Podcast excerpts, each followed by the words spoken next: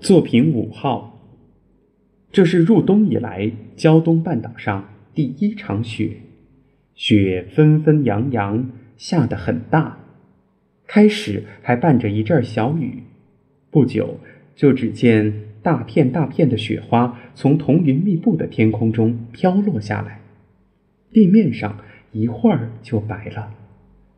冬天的山村到了夜里就万籁俱寂。只听得雪花簌簌的不断往下落，树木的枯枝被雪压断了，偶尔咯吱一声响。大雪整整下了一夜。今天早晨天放晴了，太阳出来了。推开门一看，呵，好大的雪呀！山川、河流、树木、房屋，全都罩上了一层厚厚的雪。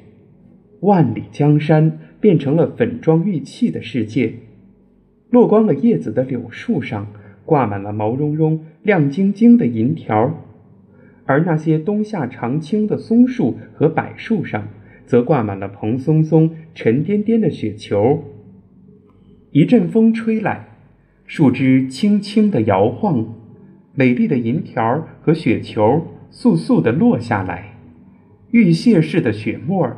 随风飘扬，映着清晨，映着清晨的阳光，显出一道道五光十色的彩虹。大街上的积雪足有一尺多深，人踩上去，脚底下发出咯吱咯吱的响声。一群群孩子在雪地里堆雪人、掷雪球，那欢乐的叫喊声把树枝上的雪都震落下来了。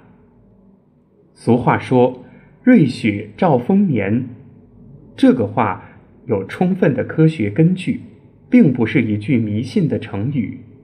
寒冬大雪可以冻死一部分越冬的害虫，融化了的水渗进土层深处，深处，哈 哈土层深处又能供应